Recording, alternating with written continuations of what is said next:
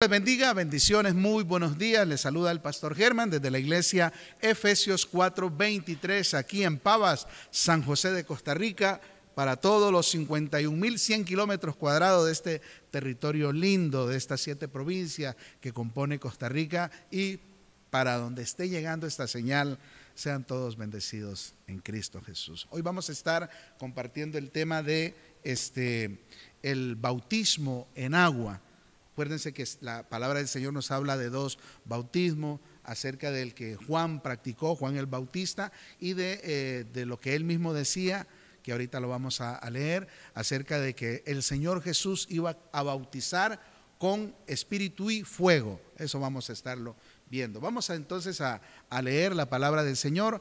Eh, les animo que busquen ahí en sus Biblias Marcos capítulo 1 y vamos a leer del versículo 1 al versículo número 5. Y dice así la palabra del Señor. Principio del Evangelio de Jesucristo, Hijo de Dios, como está escrito en Isaías el profeta.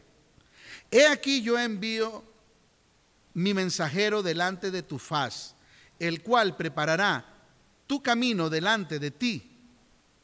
Voz del que clama en el desierto, dice así el pasaje, Preparad el camino del Señor, enderezad sus sendas. Bautizaba Juan en el desierto y predicaba el bautismo de arrepentimiento para perdón de pecados. Y salían a él, a Juan, y salían a él toda la provincia de Judea y todos los de Jerusalén, y eran bautizados en el río Jordán, confesando sus pecados. Papito, gracias Señor, le damos por permitirnos abrir tu palabra, tu voluntad, tus preceptos, tus mandamientos, Señor, y que hoy puedan ser parte nuestra para el crecimiento nuestro, Señor, para el conocimiento, para la vivencia, Señor, de su palabra. Que hoy este mensaje, Señor, pueda contestar interrogantes y pueda también hacernos crecer más para amarle más a usted, Señor, conocerlo más. Muchas gracias te damos en el nombre de Jesús. Amén, amén, amén. Pueden sentarse, hermanitos, los hermanos de la iglesia local y ustedes que nos ven por la internet, pues ojalá puedan tener también este, eh, buena comodidad ahí para escuchar el mensaje del Señor. Bueno, hermanitos, vean, este es un tema, este es un tema que obviamente eh, tiene muchos años de que se enseña, se predica, y vieran que quise hacer como un tipo de encuesta, eh, pastoralmente hablando, haciéndoles la pregunta de que hace cuánto no practicaban el bautismo en agua. Y no me contestaron. Mm, tal vez, no sé si, eh, bueno, sí vi algunos que vieron el mensaje, pero no, no me contestaron. Entonces, quedó ahí la interrogante, ¿cada cuánto se está practicando el bautismo en agua y cuánto también se está enseñando en la iglesia como parte de la doctrina que todo cristiano debería de conocer, pues escrito está en la palabra del Señor y esto nos debe de ayudar a nosotros para saber qué es lo que el Señor nos ha dejado para aprender. Entonces, ¿cada cuánto se está haciendo? ¿Cuánto tiempo hay que pasar para que una persona tenga que bautizarse? Surgen muchas preguntas. Por ejemplo, en años atrás, el que no era bautizado en agua no podía servir. El que eh, vivía juntado en unión libre o en esclavitud por decisión propia, tampoco. Aunque otros lugares, yo estuve en una iglesia donde se les bautizaba a como fuera. El asunto era llenar los buses y así se les bautizaba. No había una preparación, no había una enseñanza, no había nada. Pero también yéndonos un poco más atrás, habían en aquellos años, por lo menos los que me competen a mí, los años 80, donde se duraba seis meses, un año y hasta dos años dándoles enseñanza acerca del bautismo en agua para que las personas pudiesen este, ir a las aguas bautismales. ¿Era malo, era bueno? Pues no, pues yo creo que la intención era muy buena en el sentido de que debían de prepararse. ¿Dónde estaba la mala praxis de eso? Que se, daba tanto o, se espiritualizaba tanto eh, aquella enseñanza que mucha gente entonces lo que mejor hacían era el no bautizarse. ¿Por qué? Porque este, ellos decían, uy, no, es que bautizarse es dar un paso muy serio y, hasta que yo no esté preparado, entonces mejor no lo hago. Y, y, aquel, una serie de argumentos que se salían de todo el parámetro bíblico que obviamente la palabra del Señor nos enseña. Y que hoy, hoy por hoy, eh, no puedo hablar en general, pero si la pregunta surge en cuántos líderes, pastores están preparando a la iglesia conforme a lo que Dios nos ha dejado en, su palabra para la preparación del cristiano, del cristiano, para la vivencia del cristiano, para el conocimiento del cristiano. Se hablan de todos los temas que usted eh, escucha por radio, televisión, medios escritos, eh, las redes sociales y todo lo que ustedes quieran. Curiosamente, muy pocos eh, mensajes se escuchan de doctrina cristiana, de fundamentos de la palabra del Señor. Por eso hoy, por lo menos como iglesia, siempre tratamos e insistimos en lo que es la enseñanza doctrinal para la iglesia. Porque la doctrina te da fundamentos para saber en qué usted está creyendo en qué usted está creciendo, en, qué manera usted puede sostener una conversación, un diálogo o una defensa del mismo Evangelio de nuestro Señor Jesucristo, dependiendo obviamente del tiempo que cada uno eh, ocupamos para eh, capacitarnos y tener este, bases sólidas, eh, tener fundamentos en la palabra del Señor para defender el Evangelio de Jesucristo. Pastor, pero es que el Evangelio no hay que defender. Pues claro, claro que hay que defender. Es que la gente habla de todo lo que ustedes quieran acerca de las enseñanzas bíblicas. Y es más, muchos cristianos hoy están fundamentados en eh, eh, el evangelio pastoral que cada líder se ha inventado que en los fundamentos de la palabra del Señor. Bueno, después de, de esta discutidera que me tengo solo, quisiera ir a, lo que el Señor este, nos dice en la palabra. Tenemos entonces como fundamento lo que leímos ahorita en, en, Marcos.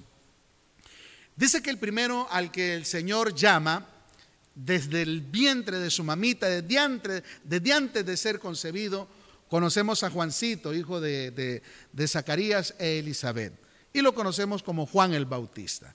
Él no era Juan el Bautista porque fuera de apellido Bautista, sino que se le puso como un sobrenombre. Su nombre era Juan, como el Señor había pedido que se le pusiera, y que lo apodaron después como el Bautista.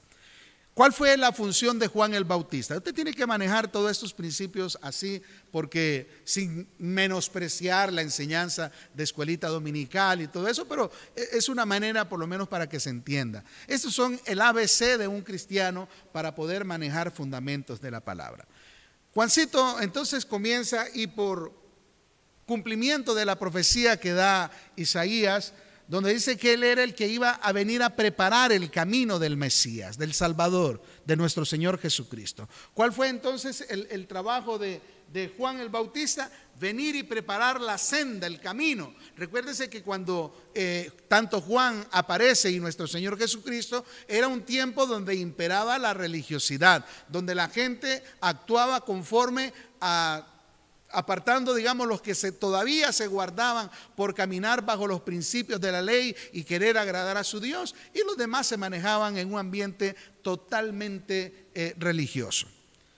Juan entonces cuando él comienza a predicar, nos habla de que Él es la voz que clama en el desierto. ¿Y por qué lo dice así de esa manera? Bueno, porque el ejemplo que Él está poniendo es un desierto y ¿qué es lo que nos simboliza eso? Donde hay demasiado calor, donde hay demasiado frío, donde hay mucho viento, mucha arena incómoda, mucha temperatura, muy difícil el clima y el ambiente. ¿Y por qué clamando Él en el desierto? Bueno, porque la gente no estaba interesada. La gente no le preocupaba lo que estaban eh, viviendo y menos en relación. Si bien es cierto, ellos esperaban a un Mesías, un Salvador, pero lo que menos les interesaba era ahora que viniera un hombre llamado Juan y que decía que él venía a preparar el camino del Señor. Oh, eso llamó la atención. Y una de las cosas importantes de Juancito fue su testimonio que más adelante vamos a ver, a ver cómo se refieren de Juan. Juan es un, nombre muy mencionado por el testimonio que él dio, por, que él dio, que era un hombre que no, no, no, se cuidaba en el sentido de decir la verdad en medio de un ambiente de religioso que todo mundo se ofendía. Pero para que a él lo entendieran, a él no le interesaba cuál fuera su posición religiosa, él lo que estaba mentalizado a hacer era lo que se le había encomendado preparar el camino del Señor, para que cuando el Señor viniera, entonces se cumpliera lo que más adelante ahí en el pasaje nos habla. Juancito, ¿qué viene a hacer? A hablar de arrepentimiento. Hoy tempranito le decía a, un, a una amistad, le decía, bueno, ahora que vaya a la iglesia, pese el mensaje con la palabra misma. Pese el mensaje, porque usted va en, en una iglesia, usted puede escuchar muchas cosas, pero que carecen de fundamento en la palabra del Señor. Y también le advertí, y cuando termine el mensaje, también observe que haya un llamado de arrepentimiento. Porque un mensaje bíblico, aunque sea bíblico, pero que no hay un llamado de arrepentimiento, lastimosamente es un mensaje incompleto. Juancito predicaba y terminaba haciendo qué? Llamando al arrepentimiento. Y después del arrepentimiento dice que la gente pasaba a las aguas para que fueran, este, eh, para que fuesen bautizados. Entonces, ¿qué predicaba Juan? El evangelio del arrepentimiento. No hay nuevo nacimiento si no hay arrepentimiento. Nadie puede recibir al Señor si primero no se arrepiente y nace de nuevo. Tiene que arrepentirse y nacer de nuevo. Y después, Juancito, eh, con esto no quiero hablar mal, yo formé parte de, estas enseñanzas doctrinales y, de todo lo que ustedes quieran, pero Juancito no viene a contradecir, sino más bien viene a establecer. ¿Y qué hacía, por ejemplo, Juancito? Juancito le decía, generación de víbora, conviértanse, arrepiéntanse, porque el reino de los cielos se ha acercado. Y claro, cuando oían aquello, el Espíritu del Señor redarguía de pecado a aquella gente y se arrepentían y después de una vez, sin mayor conocimiento bíblico, pero confrontados con la realidad de su vida, ellos se arrepentían de cómo estaban viviendo y entonces pasaban a las aguas bautismales. Bautismo viene de la palabra en griego bautizo, bautizar, sumergir, enterrar, sepultar. ¿Qué hacían entonces en las aguas? Eran sepultados, eran enterrados, eran sumergidos. Cada uno, después que era enterrado, salía en una nueva vida. Ahorita vamos a ver un pasaje acerca que lo relaciona con nuestro Señor Jesucristo. Juancito hablaba de arrepentimiento y del bautismo. De allí el, sobrenombre de el bautista avanzamos un poco más. Como siempre surge la pregunta, ¿por qué Jesús se bautizó? Si se supone que el bautismo era para el hombre que estaba en pecado, que nacía de nuevo, y que era una confesión pública, porque el bautismo, recuerden esto, es una confesión pública, estamos con la parte de por qué Jesús se bautizó, para que me ayuden por si se me olvida, este, pero recuerden esto, escuchen, en aquellos años el bautizarse daba una connotación que cuando la persona salía del agua casi que salían volando. ¿Habla eso la Biblia? No. La Biblia habla que se arrepentían, eran bautizados y comenzaba una relación con Cristo Jesús. El bautismo es un acto público. Recuerde, el que usted se bautice en el mismo río Jordán eso a usted no le garantiza de que usted va a salir con alitas volando, que va a salir santificado y que usted jamás nunca volverá atrás y que tampoco nunca volverá a pecar. No enseña eso la palabra del Señor. ¿Cuánta gente se ha bautizado y siguen chuletones todavía? ¿Cuánta gente se ha bautizado?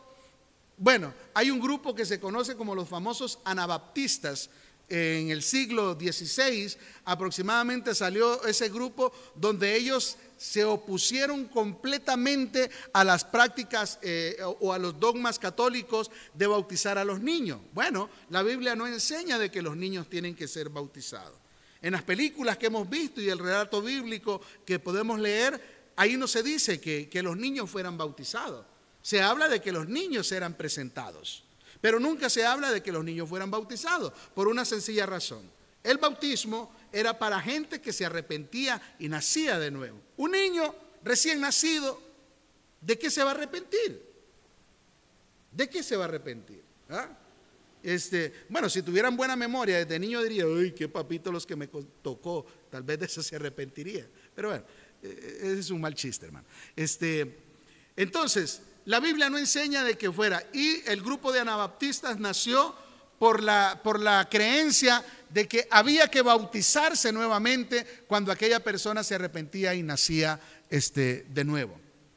Y ahí comienzan a salir unos grupos ya eh, religiosos y si usted se mete a leer ahí en los libros de historia, incluso ahí en internet hay mucho, mucha enseñanza acerca de los anabaptistas y eso lo va, a, llevar a grupos uno de los más conocidos como los menonitas que salen de eso, donde esa gente se aisló completamente del mundo que nosotros conocemos para vivir en su burbuja ellos, en su en sus creencias. Pero bueno, eso es historia, es una realidad, ahí está para que usted se pueda informar. Entonces, el concepto de que Jesús eh, no iba a cumplir el requisito que era arrepentirse porque él nunca pecó y, y, nacer de nuevo, no, porque el nuevo nacimiento es para la persona que se arrepiente. Ahora, ahí hay un pasaje en Mateo capítulo 3, versículo 13 al 17, dice así, entonces Jesús vino de Galilea a Juan al Jordán para ser bautizados por él. Mas Juan se le oponía, Juancito no quería. Y Juan le decía, yo necesito ser bautizado por ti y tú vienes a mí. Pero Jesús le respondió, deja ahora, porque así conviene que cumplamos toda justicia. O sea, el ejemplo, él en su condición humilde de hombre, no por ser pecador, sino más bien de testimonio de lo que a partir de ese momento iba a comenzar a, fluir en la vida. Entiéndame bien esa palabra de, fluir, porque eh, saldrían los comentarios. Quiere decir que hasta el momento que Jesús se bautizó, eh, vino el Espíritu Santo de Dios sobre él. No estoy hablando de eso. Creemos firmemente que si bien es cierto nuestro Señor Jesucristo, 100% Dios, 100% hombre. Pero cuando Él dice, conviene que cumplamos toda justicia, es que la gente vea, es que la gente pueda observar los que estaban ahí y que nosotros hoy a leer también entendamos por qué nuestro Señor Jesús se bautizó. Primero Juancito se le opuso porque sabía quién era Jesús. Yo necesito ser bautizado por ti y tú vienes a mí. Juancito, tranquilo, conviene que cumplamos lo que es justo, lo que está escrito, lo que se va a, dar a conocer, lo que la gente va a llegar a conocer. Es justo que lo hagamos. Entonces dice, le dejó Juan. Y Jesús después que fue bautizado, subió luego del agua. O sea, había su cierta eh, profundidad de agua. Él sube del río donde estaban. Y aquí los cielos le fueron abiertos y vio al Espíritu de Dios que descendía como, o sea, parecido. No es que era una paloma, sino como paloma. La gente, mucha gente da por, por, un hecho de que, que, fue una paloma que vino y se le posó al Señor. En forma, como paloma, este, como paloma y venía sobre él, sobre Jesús. Y hubo una voz del cielo, de los cielos, que decía, este es mi Hijo amado en quien tengo complacencia, dice el Señor. A partir de ese momento, Jesús comienza lo que nosotros conocemos como el ministerio de Él. En esto de, que Jesús fuera, haya sido bautizado, para que nos quede bastante claro, cumpliendo el Señor lo que ellos iban a empezar a predicar y a comenzar este, a enseñar. El bautismo es un mandamiento, es un mandato del Señor. Puede anotarse ahí Mateo 28, 19 y 20, lo que nosotros conocemos como la gran comisión. Y que dice, id y haced discípulos a todas las naciones. Y dice, bautizándolos en plural, en el nombre del Padre y del Hijo y del Espíritu Santo. Esa es la manera. Hay gente que bautiza solamente en el nombre de Jesús, como los unitarios, pero la forma correcta escrito está en Mateo 28, 19 y 20. Bautizándolos en el nombre del Padre es un mandato, es un mandamiento en el nombre del Padre, en el nombre del Hijo y del Espíritu Santo.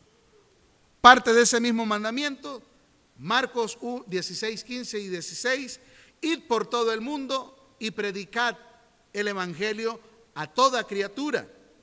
El que creyere, la salvación es personal, la decisión es personal, el que creyere y fuere bautizado será salvo. A ver, una aclaración acá. ¿Será que una persona es salva si no se bautiza? ¿Qué pasa si hoy una persona que nos esté viendo por, por las redes o alguno de los que haya llegado aquí y que esté en pecado, pero al escuchar el mensaje se arrepiente, le pide perdón al Señor, nace de nuevo y el Señor lo traslada del reino de las tinieblas al reino de la luz de su Hijo amado Jesucristo. O sea, es una nueva criatura, candidato a llegar a ser, es un, es un hijo de Dios, candidato a llegar a ser un excelente cristiano. Bueno, ¿qué pasa si esa persona que hoy nació de nuevo, por la razón que sea, se muere y no se bautiza. ¿Es salvo o no es salvo? Bueno, a lo que nos dice la palabra del Señor, gracias Marinta, a lo que nos dice la palabra del Señor, lo primero que el Señor enfatiza, dice, el que creyere, número uno, creer, sinónimo de arrepentirse, nacer de nuevo, creer, aceptarlo a Él, y como segundo paso, y fuere bautizado, parte de, la, de, de, lo que el Señor manda que se haga, que se arrepienta, nazca de nuevo y después ser bautizado. ¿Qué pasa? ¿Es salvo o no es salvo? Sí es salvo, porque es que, escuche, ningún elemento natural, ningún elemento natural te hace o te quita más, más espiritualidad. El hecho de que a usted lo bauticen no quiere decir que eso te hace más espiritual. ¿Por qué? Porque lo que estás haciendo es un acto público, con agua natural que nada tiene que ver con tu vida espiritual. Es un testimonio que usted lo hace público para que la gente lo vea y crea y sepa que usted ha pasado de muerte a vida, que es una nueva criatura y que usted ahora da testimonio de ser un hombre o una mujer nacido en Cristo Jesús. Pero si esa persona no le dio tiempo, por ejemplo, de bautizarse por la razón que sea, porque se murió hoy o se murió dentro de 15 días y resulta que los bautizos estaban programados para el mes de junio o más allá todavía por el discipulado que había que darle, la preparación y todo eso. La persona que está en Cristo Jesús, dice el Señor, nueva criatura es. Es una nueva criatura, lavado y limpiado a precio de sangre por la sangre de nuestro Señor Jesucristo. Por si usted tenía entonces esa duda, el bautismo no salva a nadie. Lo que lo salva a usted es su arrepentimiento, su confesión de pecado y que Cristo Jesús, por el hecho de que uno le pida perdón, Él perdona nuestros pecados y nos lava con su sangre. Recuerde esto, la sangre también no es para protegerlo, la sangre no es para que lo cuide, la sangre de nuestro Señor Jesucristo derramada en la cruz del Calvario es para lavarnos, limpiarnos de nuestros pecados. Y esto en relación a esas señoras lindas, las mamitas, las abuelitas, que tradicionalmente le, le, decían a uno que la sangre de Cristo te acompañe, que la sangre te proteja y todo eso. La sangre de nuestro Señor Jesucristo es para lavarnos y limpiarnos de nuestros pecados. Amén. Amén. ¿Qué debe de hacer la persona nuevamente? Ya lo, he reiterado bastantes veces. La persona debe de arrepentirse de sus pecados para ser bautizado. No se puede, no se debe, si se puede, no se debe bautizar a una persona que no ha nacido de nuevo. ¿Por qué? Porque esa persona no tiene ni el más mínimo compromiso ni con Dios, ni con él mismo, ni con nadie. Dice en Hechos capítulo 2, versículos 37 y 38, eh, Pedrito hablándole a todos los que le escuchaban en ese momento, al oír esto dice, se compungieron de corazón los que estaban escuchando y dijeron a Pedro y a los otros apóstoles, varones hermanos, ¿qué haremos? ¿Qué es lo que vamos a hacer a partir de ahora? Dice que Pedro les dijo, arrepentíos. Número uno, gente que no conoce al Señor, plan de salvación es arrepiéntanse primero. Y después les dice, arrepentíos y bautícese cada uno de vosotros en el nombre de nuestro Señor Jesucristo para perdón de vuestros pecados. Solamente es a través del arrepentimiento y nuevo nacimiento. Veo caritas así, este, eh, no sé si muy concentrados, muy distraídos o perdidos en el espacio. Eh, son temas que yo sé que ustedes eh, conocen mucho, manejan mucho, pero que a la hora que les tocaría darlos y explicarlos y hablarle a alguien, se los come. Hay que aprender a manejarlos. Entonces es necesaria la, actitud que puedan tener eh, cada uno. Esto se lo digo a ustedes como iglesia y obviamente para ustedes también que nos dan, eh, nos están viendo por las redes. La persona debe de confesar e invocar el nombre de nuestro Señor. Romanos 10, 9 y 10 dice, si confesares que con tu boca que Jesús es el Señor y creyeres en tu corazón que Dios le levantó de los muertos, dice, serás salvo. Número uno, la salvación. Porque con el corazón se cree para justicia, pero con la boca se confiesa para salvación. Cuando acá en la palabra se menciona porque con el corazón se cree, estamos hablando de nuestra mente. Una vez más la explicación. El corazón que yo tengo, yo a mis 53 años, este músculo que yo tengo se creció mucho porque padezco de presión alta, entonces llegó a un punto que ya no puede crecer más este músculo. Pero este músculo no piensa. Este músculo lo que hace es bombear sangre para todo el cuerpo.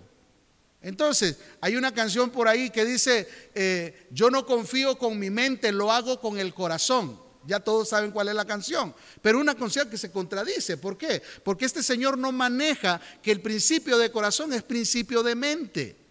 Yo no confío con la mente, sino con el corazón. ¿Qué quiere decir? Que el corazón tiene mayor capacidad. O yo le diría a un cardiólogo, cardiólogo, eh, sáqueme los pensamientos que tengo ahí en el corazón.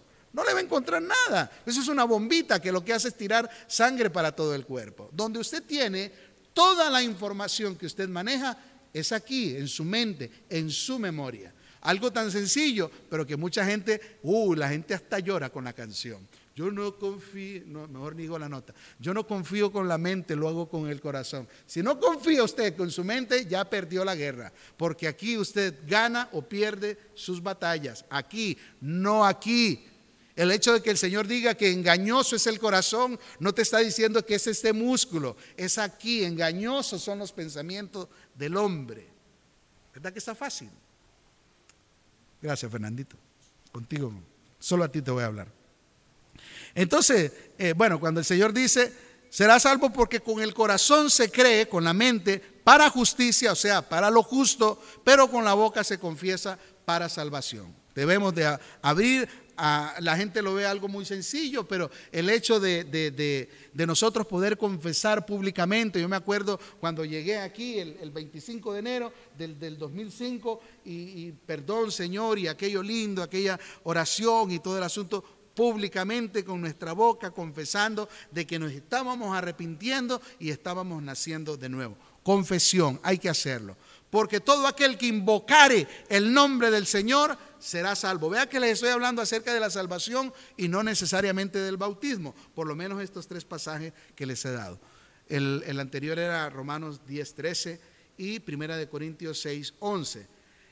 Dice, hablando un poco del bautismo, ya habéis sido lavados, ya habéis sido santificados, ya habéis sido justificados en el nombre del Señor Jesús y por el Espíritu de nuestro Dios. Un pasaje muy importante, lindo, precioso allá en Apocalipsis capítulo 1, versículo 5. Jesucristo nos lavó de nuestros pecados. ¿Con qué? Con su sangre. Jesucristo nos lavó de nuestros pecados con su sangre. Apocalipsis 1, 5. Ahora, lo que les decía al principio, ¿cuándo debemos de bautizarnos? Hay dos historias aquí. La más conocida acerca de cuál es. Allá Hechos, este, eh, eh, Gil, Berto. ¿Cuál es? Hechos, una de las más conocidas, que el Señor le dice a Felipe que vaya. La historia de Felipe, ¿con quién? Gracias, hermanita. Este, dice que iba eh, el etíope de regreso, ya había adorado en Jerusalén, iba de regreso, y dice que él iba leyendo la palabra, eh, iba leyendo a uno de los profetas. El Señor le da el mandato a, Felipe que vaya y se, junte con él, y entonces viene Felipe, uno de, uno de los que eran los siete diáconos. Felipe se acerca a él y le dice, ¿entiendes lo que lees? Y entonces el eunuco le dice, ¿cómo voy a entender si no hay quien me explique? Entonces la posición de nosotros, si usted conoce palabra del Señor, es explicarla para que otros la entiendan. Ya después de haber usted explicado y no quieren entender, ya esa es otra cosa. Eh, ya ese es, eh, como usted quiera llamarlo, indisciplina, negligencia, vagabundería y póngale la palabra que usted quiera. Como hoy estoy tranquilo, entonces vamos bien.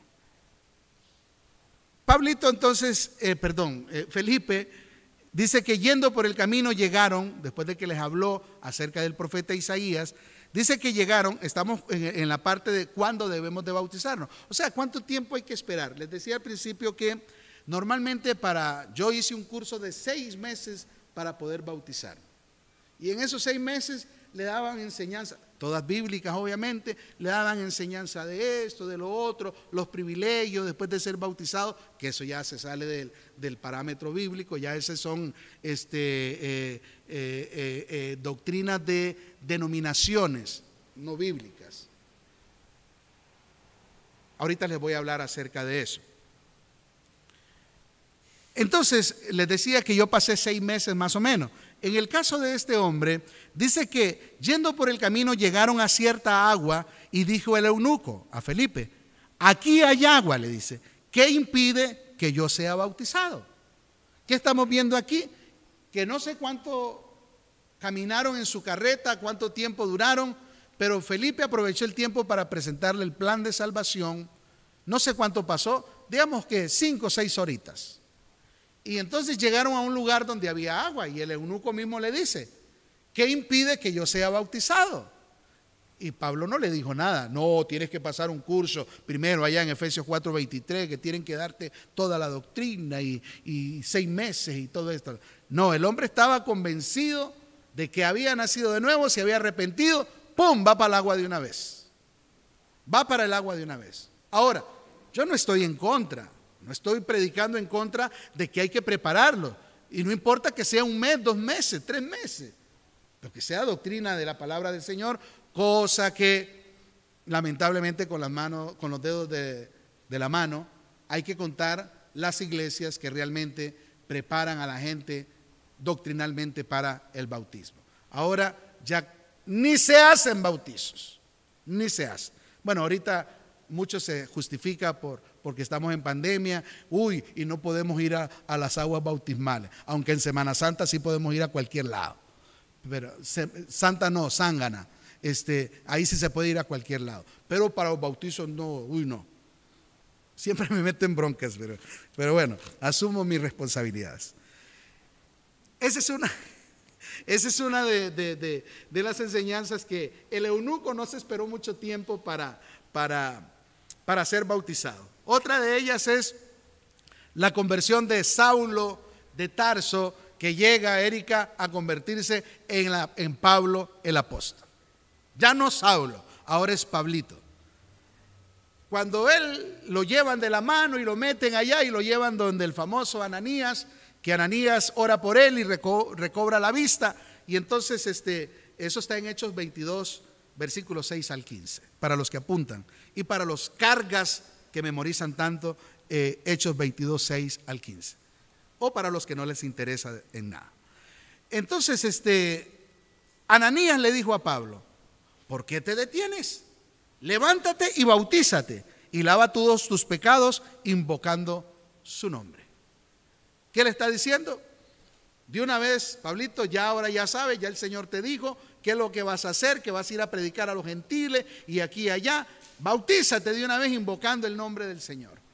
¿Qué fue lo que hizo Pablito? seguro se bautizó y ya formó parte. Pero lo primero que fue, que fue lo de Pablito, su conversión. Señor, ¿qué quieres que haga? Primero le pide perdón al Señor. Señor, ¿quién eres? Yo soy Jesús, a quien tú persigues. Señor, yo a ti no te persigo, persigo a, los del camino. Todavía no, no se les llamaba cristianos. A los del camino. Y los meto a las cárceles y esto y lo otro. Sí, si los persigues a ellos, me persigues a mí. Bueno, entonces ya no, ya no, ya Pablito dice que la experiencia que él tuvo ahí, cayó de su caballo, cayó cieguito, lo tuvieron que meter del brazo, lo mismo que lo, lo seguían o andaban con él, se lo llevaron donde Ananías, Ananías ora por él, recibe la vista y después Ananías mismo le dice, ¿qué esperas? Bautízate de una vez. ¿Cuánto tiempo hay que esperar? Bueno, si la conversión de esa persona es genuina, ya está listo para ser bautizado. Y la parte doctrinal se la damos posteriormente. De hecho, somos como iglesia siempre estamos insistiendo en renovados en el espíritu de vuestra mente, despójate del viejo hombre, vístete de la nueva criatura y todo eso. Que a mucha gente eh, llegan al punto hasta de decir, llámese todos los principios y hasta toman la mala y pésima decisión de apartarse del el Señor. No digo de, del templo, del lugar físico, y tampoco digo iglesia, porque iglesia somos todos, templos esta parte física, pero deciden el no volverse a congregar este, y, no están en nada. Otros, para aliviar su conciencia, se congregan virtualmente. Sigo metiéndome en bronca. Pero bueno, este, ay, cada quien sabe qué ocupa. Ay, este, estábamos en la parte cuándo se debe bautizar uno y cuánto tiempo hay que esperar. De una vez, de una vez. En el bautismo, eh, la persona se sumerge todo su cuerpo en el agua. Ustedes que saben que la tradición era que le mojaban la cabecita. De hecho, a mí me bautizaron a los, a los 12 años estábamos en tiempos de guerra, entonces llegaron unos señores ahí de bata blanca y mi mamá y mi papá, como ignorantes, no sabían nada, me echaron a mí un poquito de agua y ya estaba bautizado. Y seguía siendo terrible, por eso les digo que un poco de agua no cambia a las personas. No, no, no, eso no. Hay gente que se sumerge y hasta se escapan de hogar ahí este, y siguen siendo las mismas. Pero bueno, este... En el bautismo la persona este, se debe de sumergir, eso es lo que habla la palabra, Mateo 3, 16, cuando subió Jesús del agua, y también en Hechos 8, 38 al 39, Felipe y el etíope dice cuando subieron del agua, o sea, había cierta profundidad para taparlo, porque acuérdense que la palabra bautizar es sumergir, enterrar, pero si hay, si usted deja parte de su cuerpo por ahí, no, tiene que sumergirse, por lo menos que el agüita lo tape eh, todo y dejarlo unos 4 o 5 minutos para que salga bien lavadito. Pues le damos hasta un curso de respiración bajo el agua. No, no, eso es para que los que se están durmiendo se despabilen. Ok, en el bautismo somos sepultados con Cristo y resucitados con Él. Romanos 6, 3 al 5 dice, ¿O no sabéis que todos los que hemos sido bautizados en Cristo, vea que ya no estamos hablando de ser bautizados en agua, sino bautizados en Cristo? Porque resulta que el agüita, acto simbólico, dejémoslo a un lado ahora, ya lo hicimos, pero ahora vamos a ser bautizados en Cristo, en la persona de Cristo. ¿Y qué quiere decir eso? Que ahora ya nuestra naturaleza pecaminosa del hombre de pecado cuando vivíamos sin el Señor, ese ya murió, ese ya quedó sepultado, ya fue enterrado. Y ahora, en nuestra experiencia con el Señor, a través del conocimiento y vivencia de su palabra, ahora nosotros vamos a ser sumergidos en Él. ¿Y qué es lo que se supone el ser sumergidos en Él? Bueno, lo que les decimos hasta el cansancio. Pensar como Él, sentir como Él, hablar como Él andar como Él. Eso es ser sumergido en Cristo Jesús. Pero si usted todavía sigue viviendo en su estilo de vida, porque los torres somos así y nadie nos va a cambiar, bueno, entonces sencillamente usted no ha sido sumergido en Cristo Jesús. ¿Por qué? Porque usted todavía sigue dando las mismas características de lo que usted era antes de tener al Señor.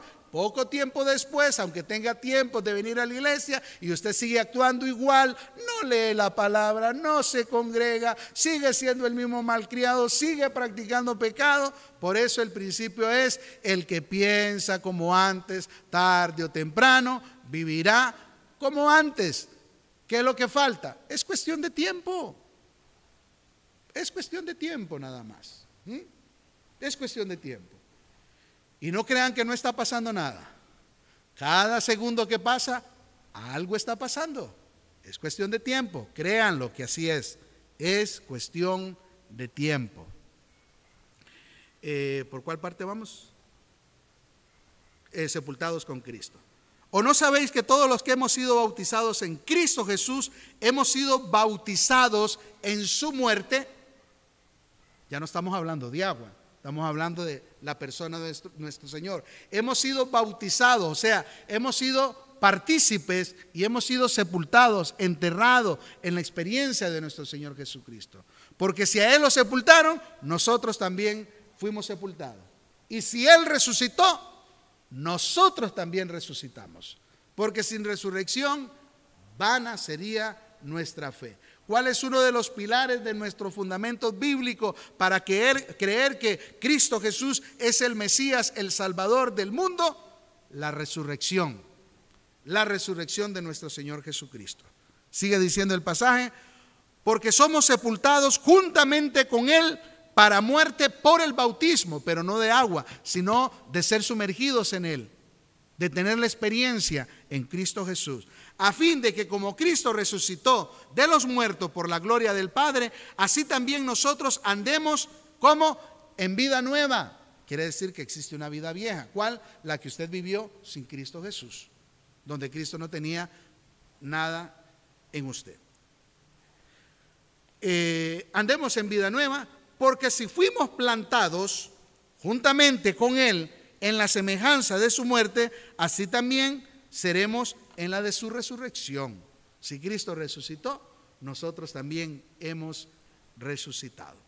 Primera de Corintios 12:13 dice, porque por un solo espíritu fuimos todos bautizados en un cuerpo. A ver, en ese pasaje dice, porque en un solo espíritu con mayúscula, o sea, el Espíritu de nuestro Señor, fuimos todos bautizados, fuimos todos sumergidos, fuimos todos enterrados, fuimos todos partícipes de su muerte.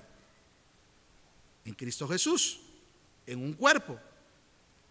Y viene esta, y viene esta aclaración, sean judíos o griegos, sean esclavos o libres, y a todos se nos dio a beber un mismo espíritu. A ver, si yo hiciera la pregunta, como dice aquí bíblicamente, ¿cuántos ya bebieron del espíritu? Bueno, es que es un ejemplo que nos están poniendo. Beber del espíritu es ser partícipe del Espíritu Santo de Dios en nuestras vidas. Pero ellos no lo ponen más fácil, el Señor nos lo deja más fácil. Beber de su espíritu es tenerlo a Él en nuestra vida. Y el Espíritu de Dios es el que nos capacita para, voy de nuevo, pensar como Él, sentir como Él, hablar como Él, andar como Él, vivir como Él. Si es que hemos bebido del Espíritu, como lo dice aquí la palabra del Señor. Vamos un poquito más adelante. Eh, Gálatas 3, 27, 28 porque todos los que habéis sido bautizados en Cristo, dice, de Cristo estáis revestidos. Todos los que hemos sido bautizados en Cristo Jesús, de Cristo estamos vestidos. Por eso, cuando a usted se le salga lo de su vieja naturaleza, sencillamente es que usted no ha sido revestido de Cristo Jesús. Y si lo fue, lo fue en un tiempo, pero usted lo dejó porque el que piensa como antes, tarde o temprano, vivirá como antes. ¿Verdad que sí funciona el principio? Claro, así es, aunque no diga nada, pero así es. El que piensa como antes, tarde o temprano, vivirá como antes. Así es. porque todos vosotros sois uno en Cristo Jesús, los que hemos sido bautizados en Cristo Jesús. Una más, Efesios 4, 5 al 6. Un Señor, una fe, un bautismo, un Dios y Padre de todos. Un bautismo. ¿Cuál? Principalmente el de tenerlo a Él de su espíritu. Una más, Colosenses 2.12. Sepultados con Él acerca del bautismo. En el bautismo en el cual fuisteis también resucitados con Él mediante la fe en el poder de Dios que levantó de los muertos. Me queda un punto más. Y es el asunto de ser bautizados en el Espíritu Santo, que es la misma experiencia de vivir con Él, de su presencia en nosotros. Hay un pasaje en Hechos, capítulo 19, versículo 2 al 5, que, que voy a compartir con ustedes. Dice así, estando Pablo en Éfeso, preguntó a ciertos discípulos, ¿qué les preguntó? ¿Recibisteis el Espíritu Santo cuando creísteis? Es una pregunta que Pablo les hace. ¿Recibisteis el Espíritu Santo cuando creísteis? O sea, cuando se arrepintieron y nacieron de nuevo, ¿lo recibieron? Porque una señal del arrepentimiento y nuevo nacimiento era que las personas recibían al Espíritu Santo. Acuérdenme de dónde me quedo. Bueno, Ahora resulta que en la iglesia contemporánea, desde hace muchos años, se manejan por doctrinas y dogmas que han inventado muchas denominaciones, para no mencionar nombres, de que las evidencias de que una persona, ya estoy ahora con el bautismo del Espíritu Santo, que la evidencia de que una persona fuera bautizada en el Espíritu era el hablar en lenguas. Nadie me lo contó, yo lo viví. Una señora llamada doña Elena, ella sabía que yo estaba nuevito, y entonces me dice, usted necesita ser bautizado en el Espíritu. Yo lo viví, no me lo contaron. Y entonces doña Elena, cuando ve que yo estoy orando ahí agachadito, me dice, ahora comience a orar rápido y a enredar la lengua. Sí y a enredar la lengua y, todas las cosas para no herir sentimientos, comencé a decir un poco de cosas. Tengo 53 años, digo y soy un pastor y enseño de la palabra del Señor y como decía eh, eh, eh, el profeta Elías, vive Jehová en cuya presencia estoy, que no miento, entonces yo comencé a decir un montón de cosas y me decía la señora, repítala, repítala, repítala, repítala. Y yo comencé a, decir un poco de cosas. Y entonces me dice, vio, ya recibió el Espíritu Santo de Dios. Porque en la mala praxis y en la euforia de repartir bautismo del Espíritu Santo de Dios, la evidencia era que uno tenía que comenzar a hablar en lenguas. ¿Dice eso la palabra del Señor? No. ¿Lo practica la iglesia? Sí, porque hasta el día de hoy los pastores más reconocidos, más famosos, hacen este tipo de cosas. Ellos comienzan a hablar en sus cosas que le atribuyen al Espíritu Santo de Dios, que nada tiene que ver el Señor ahí, porque comienzan a hablar cosas que uno no entiende. Y Pablo nos lo aclara a la iglesia de Corinto cuando le dice, si alguno, uno, dos, a lo más tres, habla en lenguas, los demás callen y que haya intérprete. Eso es lo que enseña la palabra del Señor. Pero en aquellos, en mis años de adolescencia y en los años de, de, mi edad adulta ahora, todavía se sigue diciendo, tirando el saco, tirando el chaleco, tirándoles agua, tirándoles aceite, tirándoles harina, tirándoles este, eh, eh, eh, semillas de trigo, semillas de maíz, eh, tirándole, eh, pateándolos, eh, soplándolos. Esa es la manera de repartirle el Espíritu Santo de Dios a la gente. Por favor. ¿Dice eso la palabra del Señor? No. ¿La gente lo cree? Sí. Y cuando se levantan del suelo siguen igual, mojados, llenos de aceite, llenos de harina, revolcados, pateados, morados y de todo lo que usted quiera. Y siguen siendo los mismos, porque nada natural te puede hacer espiritual.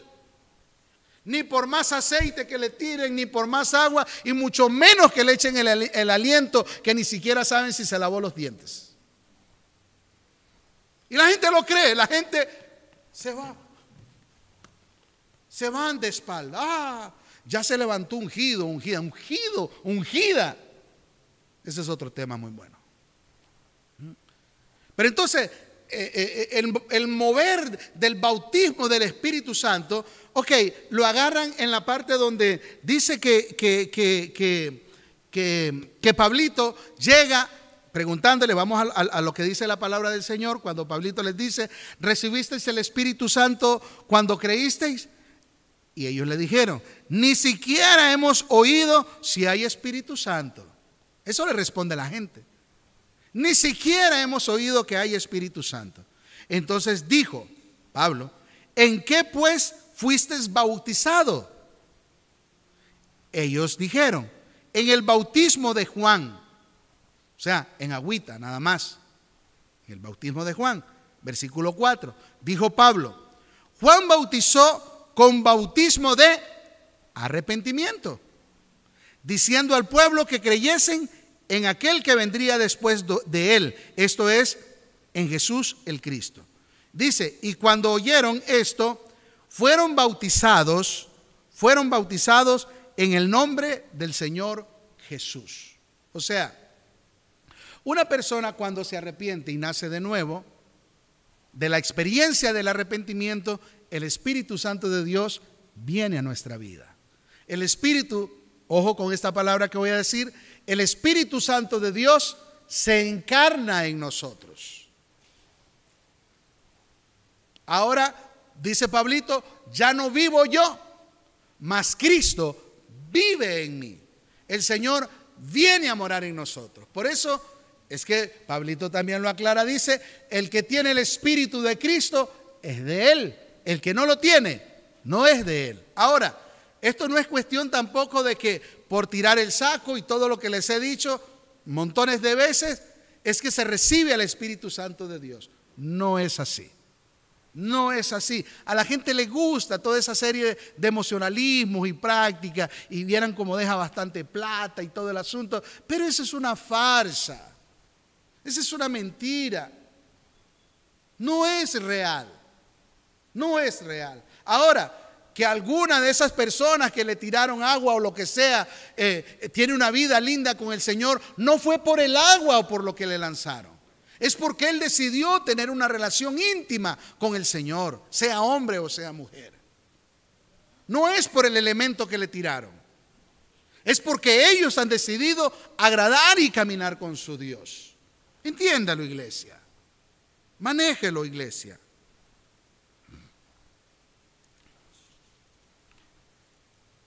Pablito les dice, eh, fueron bautizados, dice, en el nombre del Señor Jesús. O sea, ahora nosotros tenemos al Espíritu Santo de Dios. Si usted nació de nuevo, se arrepintió, usted tiene al Espíritu Santo de Dios. Ya lo tiene. Entonces, eso lo hace todavía más salvo, entiéndase bien el término, más salvo que si fuera por el hecho de que le haga falta el bautizarse en agua. Porque el Espíritu Santo de Dios es vital, es importante en la vida de cualquier hombre que ha nacido de nuevo. No así el bautismo en agua. Sea que te dio tiempo para bautizarte o no, no lo estoy menospreciando, si no estamos hablando factor tiempo. Si te dio tiempo, qué bueno, qué dicha, y ojalá sigas dando testimonio de que públicamente te bautizaste y diste testimonio de que ahora eres un nuevo hombre, una nueva mujer, excelente. Pero lo más importante es que el que nació de nuevo sepa y entienda que el día que lo hizo, el Espíritu Santo de Dios vino a su vida. Y es el que nos va a guiar, nos va a encaminar a cada uno de nosotros. Yo puse unos apuntes aquí atrás acerca del bautismo en el Espíritu, que, como les decía, eh, una de las evidencias, según muchas denominaciones, era que uno tenía que hablar en lenguas. Ya se los he hablado. Otros decían que, eh, denominaciones, que para poder servir dentro de la iglesia había que ser bautizado. ¿Dónde dice eso la palabra del Señor? No lo enseña. Ahora, rescatando lo bueno de eso, es que obviamente eh, mucha gente se preocupa que los servidores, los que sirven dentro de la iglesia, sean las personas que estén más aptas, más preparadas en todo el sentido de la palabra, que usted puede esperar lo que sea de un miembro, pero de los que sirven siempre se tiene y se debe de esperar lo mejor. Por muy sencillo que sea su trabajo en la iglesia, por más humilde.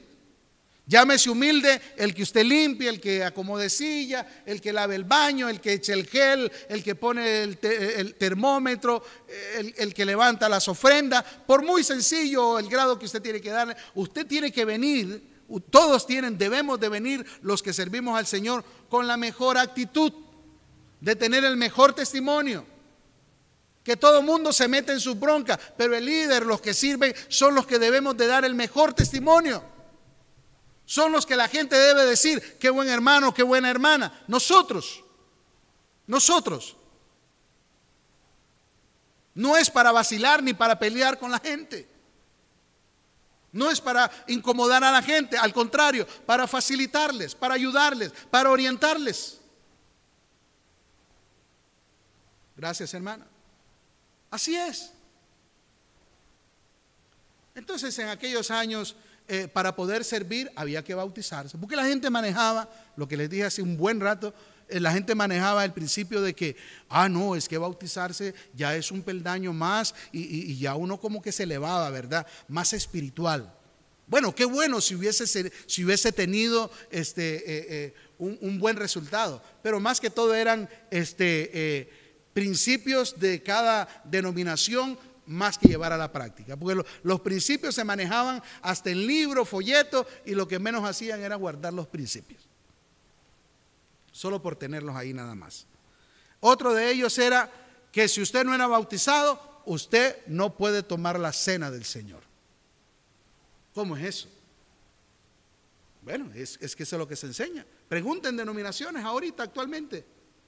La gente que no es bautizada bueno, es que yo no sé cómo hacen, porque ya ni bautizan, entonces yo no sé cómo hacen. No sé. Eh, para poder tomar la cena del Señor hay que ser bautizado. Bueno, aclaración. Para poder tomar la cena del Señor, que pronto la vamos a tener nosotros, este, el único requisito es que usted se haya arrepentido, haya nacido de nuevo y esté llevando una relación con el Señor. Lo del bautismo, permítanme usar este término, pero entiendan, es secundario.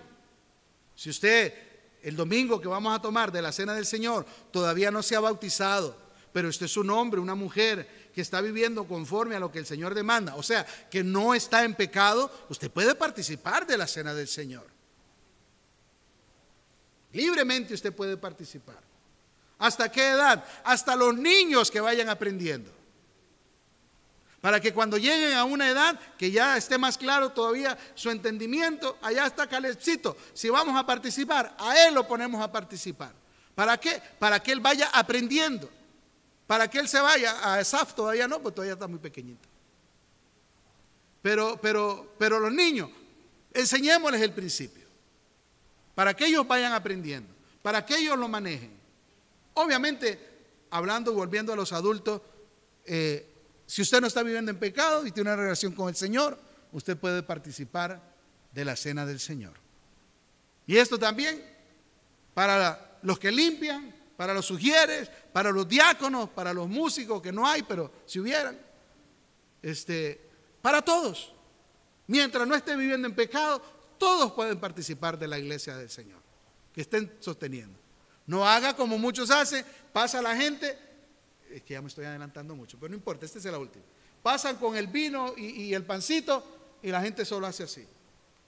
No, bueno, yo sé que es decisión de cada uno y obviamente que si usted sabe que no está caminando bien con el Señor, lo que nosotros desearíamos es que cada quien se arregle y pueda hacerse partícipe de, ese privilegio tan lindo de los panes, pero no es que era necesario primero ser bautizado para, para poder tomar lo los elementos del, pan y, del vino. Pero así se ha enseñado por muchos años. Y esos son dogmas en muchas, este, eh, en muchas denominaciones que así lo hacen.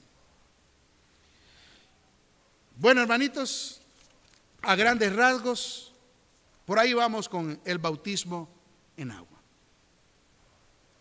Dice Juancito, arrepiéntanse y bautícense. Pedrito lo repite, arrepiéntanse y bautícese cada uno de vosotros. Número uno, arrepentimiento. ¿Quién necesita arrepentirse? El que está viviendo en pecado. Pregunta, si usted hoy llegó aquí en pecado, usted debe de arrepentirse. Usted que nos está viendo, si usted hoy llegó en pecado, usted tiene que arrepentirse. Si este es el caso suyo, iglesia, póngase de pie, por favor.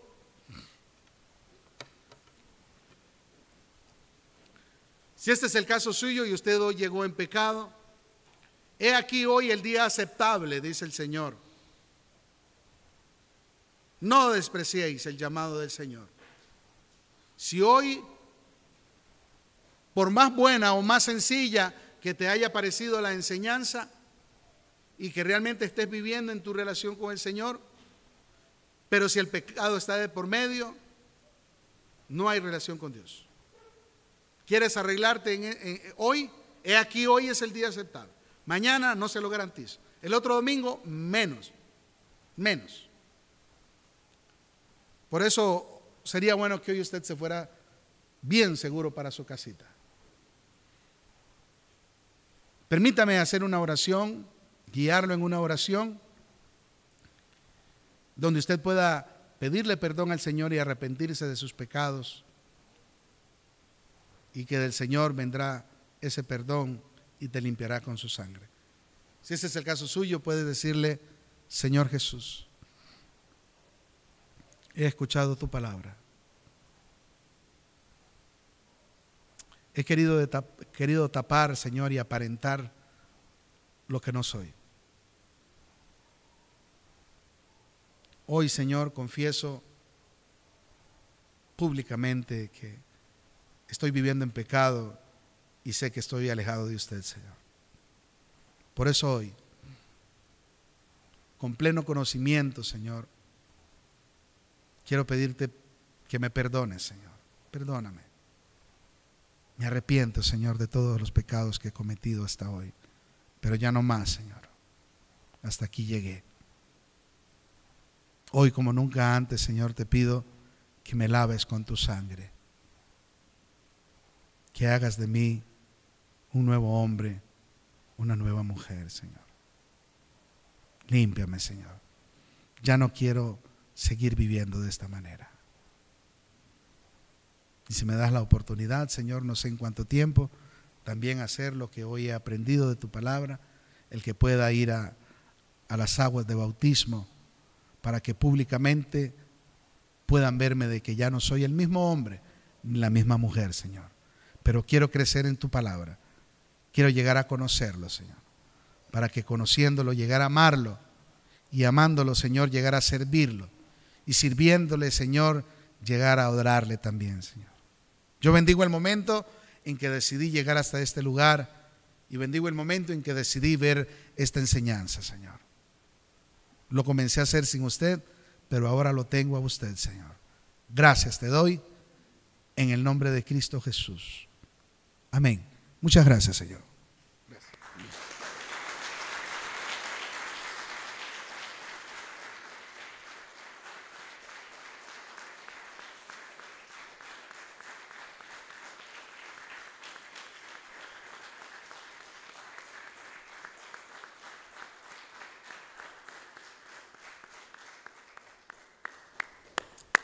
Gracias, Señor.